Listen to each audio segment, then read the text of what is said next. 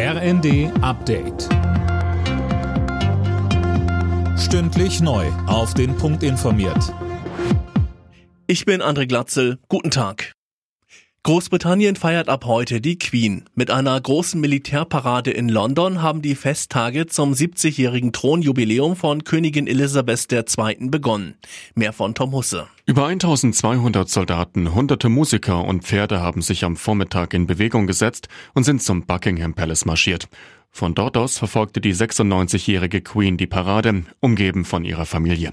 In den kommenden Tagen stehen in Großbritannien Zehntausende Partys und viele Konzerte an. Am Sonntag, dem letzten Tag der Feierlichkeiten, gibt's außerdem einen großen Festumzug durch London. Politiker und Verbände fordern, dass die Corona-Regeln vor dem Herbst überarbeitet werden.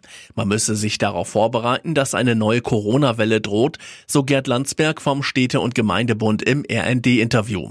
Das ist heute auch Thema einer Ministerpräsidentenkonferenz. Ein großes Haus besitzen und gleichzeitig Hartz IV beantragen. Das geht nicht, hat das Bundesverfassungsgericht klargestellt.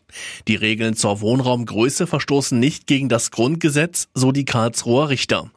Sönke Röhling, geklagt hatte eine Ehefrau, deren Hartz-IV-Antrag abgelehnt wurde. Richtig, die Familie hatte zu sechst in dem rund 140 Quadratmeter großen eigenen Haus gewohnt. Nach und nach zogen die Kinder aber aus. Am Ende wohnten die Klägerin und ihr Mann allein dort. Für die Behörden ein zu großes Haus für zwei Bewohner. Deshalb wurde der Antrag der Frau auf Hartz IV abgelehnt. Als angemessen gelten demnach für einen Zwei-Personen-Haushalt höchstens 90 Quadratmeter Wohnfläche.